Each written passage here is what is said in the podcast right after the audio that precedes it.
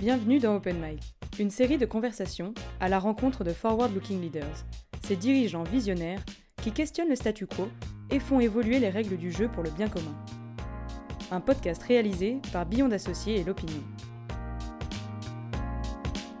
Bonjour, donc je suis Rémi Godot, le rédacteur en chef de l'Opinion, et avec Christophe Tellier, associé chez Beyond, nous sommes ravis aujourd'hui d'accueillir Nicolas Dufourc, directeur général de la Banque publique d'investissement, BPI France, euh, depuis sa création en fait en, 2013. Nicolas Dufourc, bonjour. Bonjour.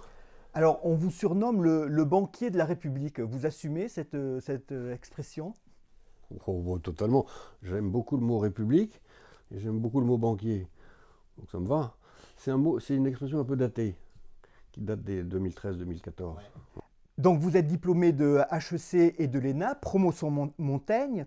Euh, vous en êtes sorti inspecteur des finances, début en cabinet ministériel, puis vous optez pour une, une carrière un peu moins classique, même vraiment pas classique. France Télécom d'abord, et chez Wanadoo, vous allez attraper, dites-vous, le virus de l'entrepreneuriat. Puis vous allez chez Capgemini où, en tant que numéro 2, vous contribuez à, redresser l'entreprise aux côtés de Serge Kampf, un modèle, dites-vous. Depuis sept ans, donc, vous êtes le, directeur général de, BPI France. Davantage encore, car vous êtes un prédicateur jamais lassé de, mener la bataille culturelle en faveur des PME françaises, et un iconoclaste aussi, euh, comme en attestent ces slogans que vous avez, paraît-il, ciselés vous-même. Entrepreneur, vous envoyez du bois, nous envoyons du blé. Ou encore un autre, entrepreneur, on se relève et on se révèle. C'est vrai? C'est vous qui les avez euh, Alors on adore initiés? On adore travailler nos slogans, oui, oui. Avec euh, mon directeur de la communication, Patrice Béguet, avec lequel je travaille depuis les années Wanadoo, donc depuis 1996. Euh, et, on essaie de ciseler. Alors, on a, on a un camarade dans une agence de com qui nous aide aussi. Mais c'est toujours un bon exercice. Les, celles qui ont le mieux marché sont celles qui étaient les plus agressives. Par exemple, entrepreneurs, allez vous faire voir ailleurs? Celle-là, les entrepreneurs l'adorent. C'était une, campagne pour l'export. Et, ils reviennent quand même te voir. Ah oui, ils adorent. Donc j'ajoute que vous êtes euh, passionné d'alpinisme, collectionneur de violons. Oui. Euh, amateur de musique électronique. Oui. Quand j'ai lu un peu pour préparer ce, petit portrait, fonceur et optimiste, cash et bulldozer, on dit de vous. vous c'est des qualificatifs que vous reprenez aussi? Bulldozer, je sais pas, non, je crois pas que j'écrase, mais j'aime beaucoup euh, la vitesse, quoi. Je pense qu'il faut, il faut vraiment. D'ailleurs, c'est vrai pour toute la France, hein, travailler à la vélocité. On n'a rien oublié dans le portrait? C'est bien vous? Dans le portrait, euh, j'ai créé un certain nombre de PME pendant que j'étais à l'ENA. Bon, voilà. Avant, avant de faire Wanadoo, je pense que j'aurais jamais fait Wanadoo si je n'avais pas créé mes PME D'accord. Entrepreneuriat euh, dès le début.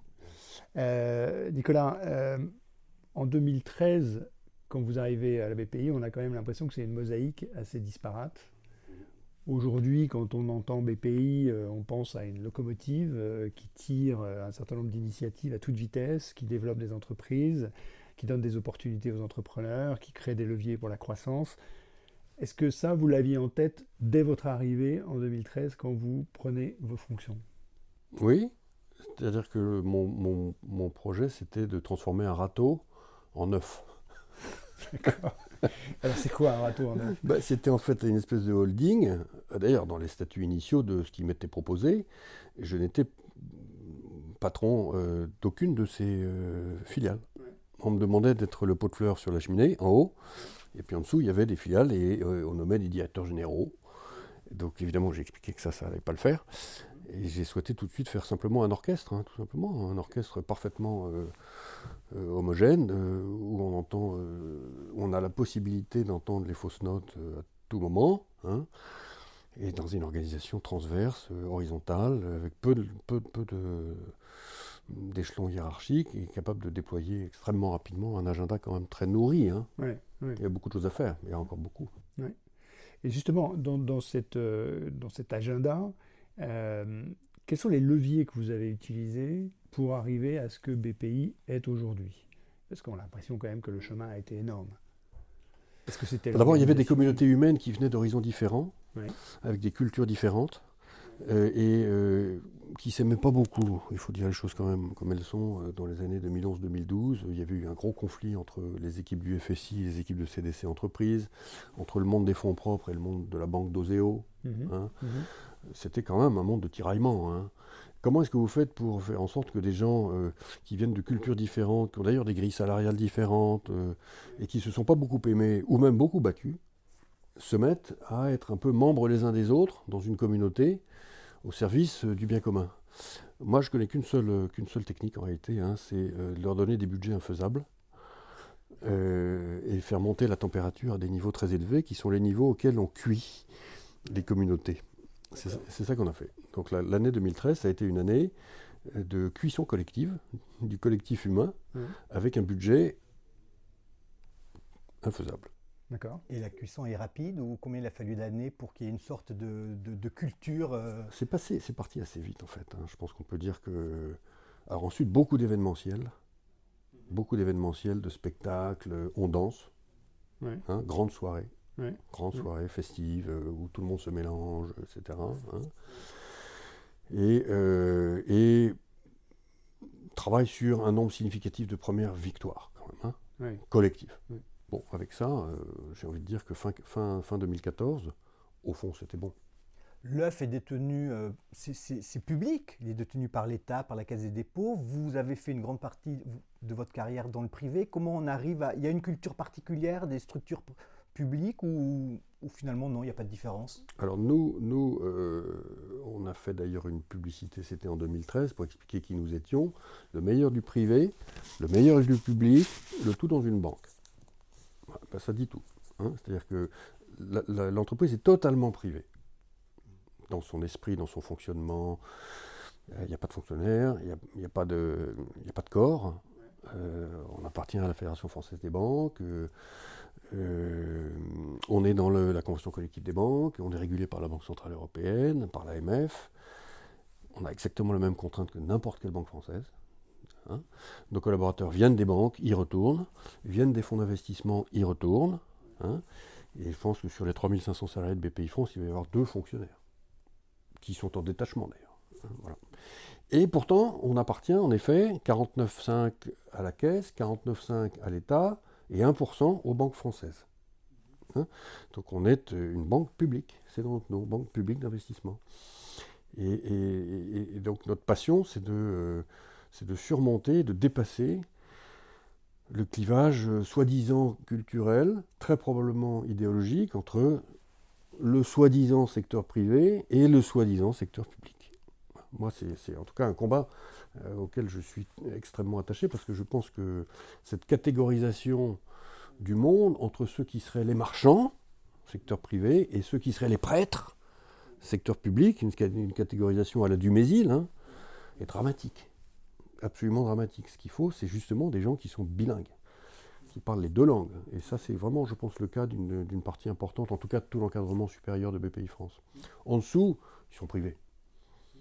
Mais avec une mission d'intérêt général, qui est la raison pour laquelle ils travaillent chez nous. Vous voyez quand même comme le, bras, un des bras financiers de l'État pour appliquer euh, bah, sa politique en matière de PME, de TI ou choses comme ça. Absolument. Vous, revendiquez une certaine autonomie, comment ça fonctionne? Non, mais les, les, les, valeurs de BPI France, c'est simplicité, proximité, optimisme, volonté. Au service des gens. Hein? Les, collaborateurs de BPI France, je pense pouvoir dire, se lèvent tous le matin pour rendre service. Et donc ils sont, ils sont euh, pour eux, la mission d'intérêt général, la mission publique, hein, euh, elle est absolument fondamentale. Et quand il y a eu la crise du Covid, j'ai demandé à ce qu'on euh, appelle les entrepreneurs, euh, qu'on fasse un numéro vert où ils puissent déposer leur portable, qu'on puisse les rappeler. Et les 3500 salariés de BPI France ont pris des listes d'entrepreneurs jusqu'à minuit. On a eu 100 000 appels. Ça, c'est vraiment une banque euh, militante. C'est une banque qui regorge de raisons d'être, de services qu'on pourrait dire service public, hein, tout à fait. Mais ce n'est pas le même type de service public que ceux que vous pouvez, repérer dans, les, grandes organisations issues de l'après-guerre. C'est, pour moi, et c'est ça qui est intéressant chez BPI France, c'est la, c'est la possible réinvention complète d'un service public du 21e siècle. Et, finalement, c'est des nouveaux indicateurs qui font que vous mesurez la réussite de votre mission, euh, qui n'ont rien à voir avec ce qui était existant avant finalement. Parce que là, on est sur euh, les hommes, l'engagement, euh, on est sur des sujets qui sont assez différents. Bah, l'indicateur fondamental, c'est le NPS, c'est le Net Promoter Score de la banque quand même. Hein. C'est est-ce que les gens sont contents? Est-ce que le client est absolument au centre? Le client et les partenaires, puisque nous ne faisons rien sans partenaires. Nous ne sommes jamais seuls. Hein. On investit, on cofinance, on développe des actions communes de conseil, on finance la création d'entreprises avec les associations, donc on n'est jamais seul. Eh ben, le NPS de BPI France, il est de 48. Il est de plus 48. Voilà. Hein. donc il est proche du NPS des meilleures marques françaises. Ça, c'est donc c'est, on se considère comme une entreprise de service, de service au public, animée par la passion des missions d'intérêt général, pour lesquelles on nous donne quelques moyens. Mais le cœur du sujet, c'est pas le statut de la banque, hein, c'est pas, il euh, n'y a pas d'emploi à vie, hein, les mauvais, ils sont virés chez BPI France. C'est est-ce que le client est au top de son contentement? C'est la seule chose qui compte. Vous en aviez un peu parlé, mais au, début, vous compariez d'ailleurs le banquier à un, médecin de campagne, avec ce que cela implique de, proximité, disiez-vous, d'accompagnement. Au fur et à mesure que la structure grossit, que vos, que vos activités se multiplient, ça reste toujours, euh, ça reste toujours une bonne. Mais de plus en plus, en fait, l'intuition de départ, parce que qu'est-ce qui s'est passé? BPI France a été créé dans l'hiver 2012-2013, qui était au fond le fond de la piscine de la désespérance entrepreneuriale française. Quand je suis arrivé, j'ai fait un tour de France, des déjeuners, des dîners, tous les jours, tous les jours, tous les jours, avec 10 entrepreneurs, hommes et femmes, partout en France ce que j'ai trouvé comme, comme tout secteur d'activité. Tout secteur euh, d'activité, comme tableau clinique, c'était la dépression. La dépression. Qui était liée à quoi? Qui était liée à dix années de désindustrialisation et de. tel qu'il le percevait en tout cas, et c'est pas faux du tout, hein, de, euh, d'atmosphère anti-patronale. Hein, j'utilise un langage volontairement syndical. Hein, eux, ils ne se considèrent pas comme patrons, ils se considèrent comme chefs, euh, hommes et femmes d'entreprise, euh, euh, gardiens de, collectivités, etc. Mais on leur avait quand même beaucoup tapé dessus. Ils avaient eu les 35 heures, ils avaient eu le déplafonnement de l'ISF, hein. ils avaient eu évidemment l'entrée de la Chine dans l'OMC, ils avaient eu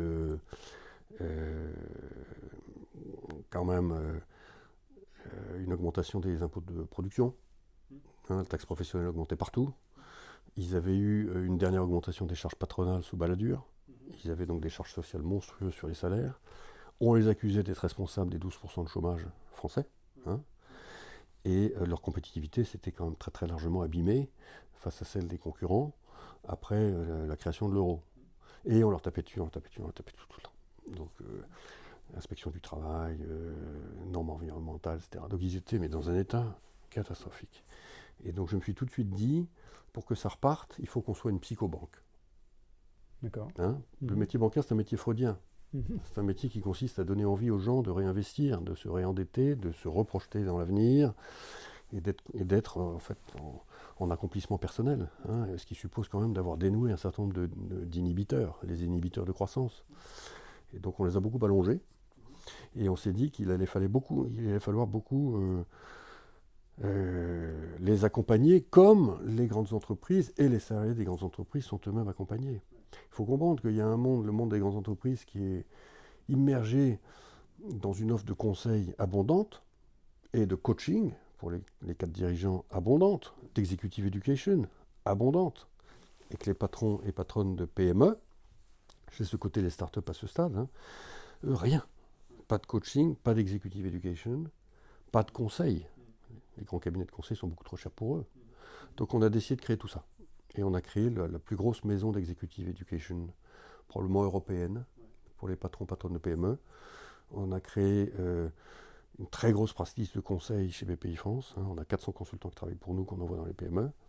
Et puis on les a tous fait coacher. Et donc ça, c'est de plus en plus. C'est-à-dire qu'on a maintenant 65 écoles quand même. Hein. On n'avait rien de tout ça à l'époque. Et, donc, et ça sera de plus en plus. Parce que pour moi, c'est la clé. C'est en fait la, sauce secrète de BPI France, elle est là, mais la sauce secrète de la possible réindustrialisation de la France et puis du déploiement de l'entrepreneuriat en France, elle est là aussi. Hein, c'est le capital humain. Clairement. C'est-à-dire qu'après la crise sanitaire, il faut faire encore beaucoup plus sur ce secteur-là. Et d'ailleurs, on n'a aucun problème à recruter dans nos écoles aujourd'hui. Hein. Aucun problème. On va, cette année, on fait rentrer 750 entreprises dans nos écoles. Et, euh, et, en fait, voilà, moi, je, la vision qu'on a, c'est qu'on va vers un monde dans lequel on aura en permanence 1000 entreprises dans nos écoles tous les ans. Hein. Quand, on, refait aussi l'histoire, est-ce qu'il y a eu des obstacles euh, qui vous viennent à l'esprit particulièrement, ou à l'inverse, des leviers et des, et des, et des accélérateurs? Mais j'ai envie de dire quelque chose d'ailleurs, c'est que comme c'est une mission qui est une mission euh, incontestable, et, qui correspond à un désir très très profond des Français, et de tout le monde d'une certaine manière, euh, on a été très encouragés, d'abord hyper encouragés par les clients, ça c'est sûr, hein. et, passer les premiers moments, on va dire les neuf premiers mois de l'année 2013, qui était le moment, le moment sarcastique classique à la française, hein, sur euh, ça va foirer, ça marchera jamais, euh, c'est le gosse plan, etc. Passer ça quand ils ont vu qu'en fait ça ne foirait pas du tout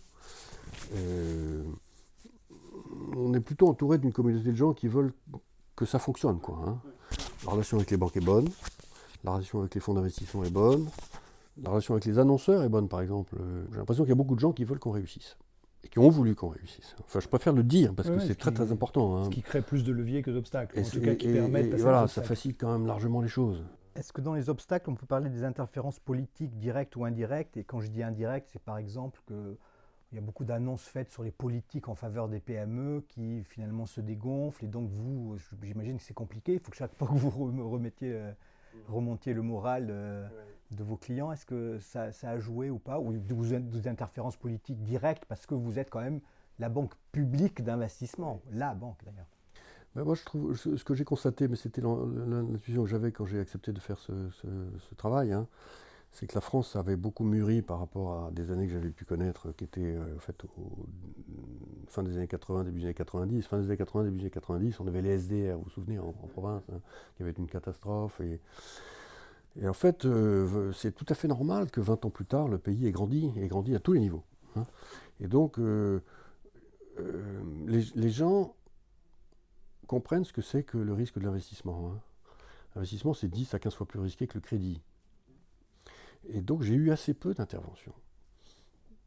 Franchement, euh, depuis le, depuis le 1er janvier 2013, combien d'interventions de présidents et présidentes de conseils régionaux ai-je eu pour financer des PME de leur territoire? Intervention directe Probablement deux, trois.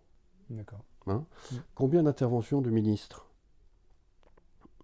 Alors, euh, cinq ou six mm-hmm.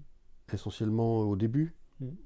Euh, combien d'interventions du président de la République ou des présidents de la République Deux. C'est dérisoire. Donc ça, c'est évacué. Hein. les gens comprennent qu'un investisseur avisé, un investisseur euh, professionnel, euh, public, il n'a qu'un seul patrimoine, c'est sa réputation. Bon, par ailleurs, ils savent qu'on dit non. Donc ils ne reviennent pas. Ils ne reviennent pas.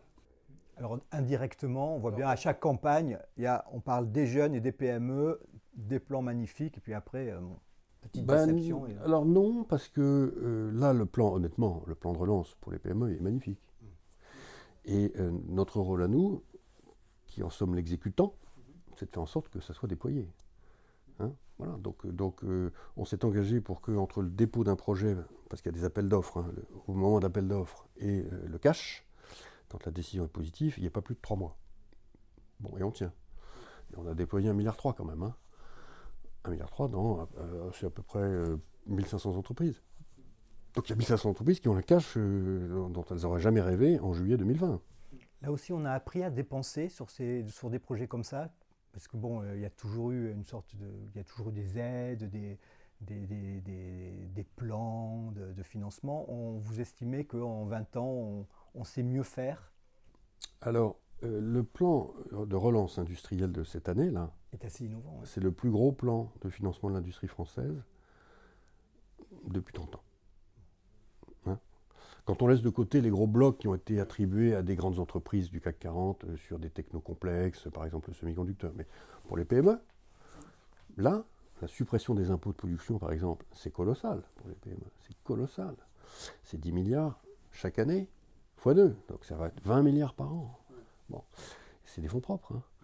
Et, et vous rajoutez à ça les appels à candidature pour le- l'automobile, l'aéronautique, les territoires d'industrie, la résilience, etc., la robotique. euh, non, non, c'est tout à fait massif. hein, tout à fait massif. Donc il faut le saluer. Avant de passer à, à des questions plus euh, personnelles, euh, le- quel est le moral des entrepreneurs que vous Il croisez est plutôt bon. Mhm. Alors, il y a les secteurs qui sont évidemment les secteurs touchés, hein, où euh, c'est beaucoup plus difficile, notamment dans l'événementiel, dans le, dans, le- dans le tourisme d'affaires euh, urbain, euh, et, puis, et puis bientôt dans l'aéronautique, bien entendu. hein, quand, euh, quand- bon. Mais pour le reste, moi je trouve qu'on a des entrepreneurs qui sont incroyables, incroyables. Il faut respect, quoi. hein. Ils, sont, alors, ils ont été très aidés, c'est vrai, Bon, enfin, quand même, ils sont vachement résilients. Très, très résilients et, et plutôt en esprit de conquête. Il y a un deal flow en ce moment, euh, une activité qui est très frénétique. hein. Ouais, ouais. Tout à fait frénétique, oui. Vous les sentez prêts euh, pour cette relance? Absolument. D'accord. Absolument. Mais moi, j'ai dit à plusieurs reprises qu'on allait vers une catapulte. hein. Donc on sous-estime un peu le rebond euh, potentiel? Oui. Ouais. Moi, je pense que oui. Oui, oui, je l'ai dit à plusieurs reprises sur les, sur les antennes de radio. euh, je pense qu'on va, avoir un- on va avoir une catapulte au second semestre, et puis en début d'année 2022. Ensuite, combien de temps ça dure, c'est toute la question. hein. Mais de toute façon, il y a intérêt à ce que ça soit une catapulte, parce que c'est partout comme ça dans le monde. Donc, euh, si on veut tenir notre rang, euh, donc en ce, moment, en ce moment, les gens, on vise la catapulte. Il va falloir voir quand est-ce qu'on la détend. Alors des questions ping-pong, questions courtes, réponses assez courtes. Oui. Euh, bah, déjà, où, où trouvez-vous la motivation pour faire tout ça? Bah, moi, je suis euh, créatif. Donc, je ne suis heureux que quand je peux l'être. Donc stimulation Et par donc la la, B- la- créativité. la BPI et les équipes incroyables euh, qu'on a progressivement les uns et les autres constituées autour de nous euh, permettent de le faire. Oui, c'est ça, on est fécond, quoi. on aime bien faire des enfants. D'accord, très bien. Vos sources d'inspiration. Euh, les créateurs. Les créateurs, les, les- les artistes et tous les, et tous les courageux, tous les gens courageux. Est-ce qu'il y a des conseils pour d'autres leaders qui ont des transformations à faire, des erreurs à ne pas faire ou au contraire euh, des raccourcis à prendre?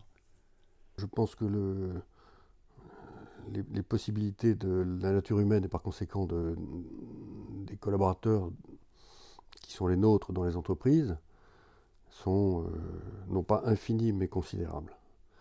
Et donc j'ai toujours été convaincu qu'on vivait dans un, monde de, gâchis, de créativité et d'accomplissement personnel. Et je pense que le devoir des, leaders, hein, des patrons d'entreprise, des patrons d'entreprise, c'est de permettre aux gens d'avoir une grande vie. Une vie qui puisse raconter, avec un grand narratif, une vie euh, pleine, 360 degrés, cognitivement d'ailleurs très complète, et puis euh, une vie qui fait que euh, on, te- on termine avec une grande fierté en fait. hein, voilà, oui. Euh, et quand on offre ça aux gens, bah, ils vous soulèvent des montagnes. Ils vous soulèvent des montagnes. Donc je crois à la croissance, je crois à la créativité, je crois à l'audace, je crois au grain de, au grain, au grain de folie, fondamental. Hein, je crois énormément à la délégation. Énormément à la délégation. énormément. Trois choses qui vous amusent particulièrement dans la vie professionnelle ou personnelle. Euh, C'est terminer un tableau, quoi. C'est que, donc c'est encore une fois créer, livrer, Et recréer encore. et puis recréer. Et trois choses qui vous irritent. Ah bah la lenteur, et puis, enfin moi ce qui m'anime c'est quand même l'amour de la France. hein. Et donc euh, c'est qu'on est dans un pays dans lequel il y a une, quand même une proportion extraordinairement significative de compatriotes, et d'ailleurs euh, à leur corps défendant, hein, qui ont choisi des, euh, des vies, des fonctions, etc., qui font qu'en réalité ils se lèvent le matin pour ralentir les autres. Alors parfois quand on écoute les entrepreneurs, avec la gouaille qui les caractérise, et j'aime bien, moi, c'est. Donc, euh, vous en avez que certains qui vous disent il y a 50% des Français qui se lèvent le matin pour faire chier les autres. C'est très excessif, et, et- et il ne s'agit pas de culpabiliser les gens, parce que toutes les fonctions sont respectables. Mais il faut quand même que le parti de la vitesse et du mouvement euh, ait la majorité absolue. Ok. Est-ce qu'il y a une citation euh, qui vous est chère, une, citation euh, que vous préférez il, y en a, il y en a deux que je cite très souvent. Une du cardinal de Bernice, qui, qui était le merveilleux ambassadeur de, de Louis XVI à, à, Vienne, si je me souviens bien, ou à Venise, je ne sais plus, et qui disait euh, Il est interdit d'analyser son impuissance. Le temps passé à analyser une impuissance est du temps perdu. Ça, j'adore. Et puis la, la, phrase du général de Gaulle qui, euh, qui est tellement, tellement vraie, qui, rencontrant un, officier ou un, un, proche ou un collaborateur euh, un peu déprimé, lui dit je, je, je, vous autorise 24 heures de découragement et pas plus. Voilà. Un lieu rempli de souvenirs. Paris. Paris. Toute l'histoire du monde est dans les rues de Paris. Et un week-end idéal? Non, mais on a beaucoup de chance dans ce pays, c'est qu'il suffit de, il suffit de prendre un, une heure et quart de TGV pour être dans des endroits extraordinaires. Non, non, la France. Si vous aviez en une minute pour résumer ce que vous voudriez qu'on retienne de, votre action ou de vous? Bah, C'est cette idée que quand on dit que tout est possible, on y, croit vraiment. On y croit vraiment. Et tellement d'entrepreneurs nous le montrent. Hein. Et pour ceux qui écoutent, là peut-être, hein, euh, le, le 21e siècle démarre réellement avec la crise du Covid. Hein. Et donc la France démarre dans une situation dans laquelle elle a l'État-providence le plus complet du monde. Du monde. Plus encore que les pays scandinaves. Donc on est protégé de tout. Par conséquent, on doit prendre des risques. C'est parce qu'on est protégé qu'on doit prendre des risques. Voilà. Et, donc, et donc si on veut garder notre civilisation, qui est une civilisation euh, d'hyper-solidarité sociale, quoi que tout le monde dise, hein, les inégalités ne croissent pas et on s'occupe de plus en plus des dernières failles dans l'État-providence. Maintenant, on rembourse une partie des pensions alimentaires non payées, on rembourse les, montures de lunettes, on a triplé la prime d'activité, donc les travailleurs pauvres se voient rehausser à 75% du salaire médian. On a fait des progrès incroyables, même depuis, de, de, de, depuis 5 ans. François Hollande avait déjà fait, Emmanuel Macron continue, et tout le monde continue. Droite, gauche, tout, tout le monde. Donc la contrepartie, c'est qu'il faut prendre des risques dans sa vie et accepter que tout est possible. Et arrêter de penser que. et arrêter d'avoir peur. Moi, je veux qu'on retienne ça. Euh, la, la, la, BPI, c'est la, la, banque peur de rien, mais avec de bonnes raisons de le dire. Nicolas, merci. Euh, votre prochain projet, c'est quoi? Bah, Je disais là dans l'entrée dans, dans que, encore une fois, à la, lumière des, des grandes équipes de la société française d'aujourd'hui, euh, pour qu'on tienne dans la durée et qu'on ne soit pas euh, déclassé d'une certaine manière hein, et qu'on ne parte pas dans des, délires de reproches euh, aux générations qui n'ont pas fait ce qu'il fallait, etc. Ce que fait la BPI avec tous ses partenaires, les banques, les, fonds d'investissement, les entrepreneurs, c'est euh, la moitié de ce qui devrait être fait. Il faut avoir conscience de ça. Hein. Donc moi, je ne peux pas être satisfait. On a fait d'énormes progrès. Oui. C'est fantastique. Oui. BPI France gère 100 milliards. 100 milliards, c'est trois fois la taille de la banque quand on l'a créée. Bon, très bien. Mais il n'y a encore pas assez d'entrepreneurs en France. Donc ça veut dire qu'il faut doubler? Oui, il faut doubler. Il faut, et à tout point de vue. Hein, euh, par exemple, rendez-vous compte que le pourcentage des startups deep tech euh, qui viennent chercher du capital amorçage et qui sont dirigés par des femmes, il est de 6%. Ben, ça, c'est pas possible. C'est pas possible. On a besoin des femmes dans la deep. On a besoin des femmes dans les écoles d'ingé. Il n'y a pas assez de femmes dans les écoles d'ingé. Hein on a besoin de 50% de femmes partout. Et ça, ça crée une richesse entrepreneuriale phénoménale. C'est devant nous. C'est à faire. Hein mais mais c'est pas parce que euh, on, on, coche une bonne case en le faisant. C'est parce que si on le fait pas, on est mal. Hein, C'est-à-dire qu'on est une société déséquilibrée et, et, en plus dans des déficits qui deviennent euh, totalement insupportables en, dans la zone euro. Hein. Merci beaucoup. Merci Nicolas Dufour. Merci.